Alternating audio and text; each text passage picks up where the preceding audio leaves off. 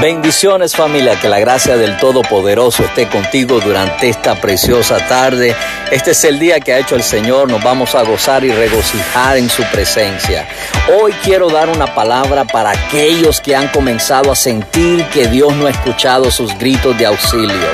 Eh, yo quiero decirte que en el momento en que empezaste a orar, tu solicitud fue escuchada al igual que Daniel, lo que no podemos ver es que hay una batalla espiritual en curso mientras esperamos las promesas de Dios se cumplan en nuestras vidas.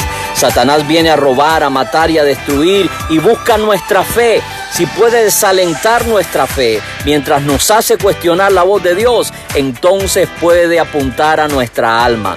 Él va tras las promesas, busca destruir nuestro testimonio y finalmente va tras las almas. Pero si aprendemos a tomar a Dios al pie de la letra y permanecer en sus promesas, recibiremos la victoria.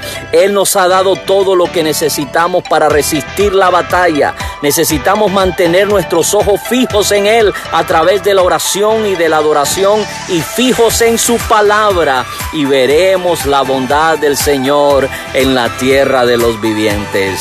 Quiero decirte en esta tarde que tu promesa está del otro lado de la lucha, así que no te rindas, elige creer en Dios. Tú tienes la victoria. Dios te bendiga y Dios te guarde.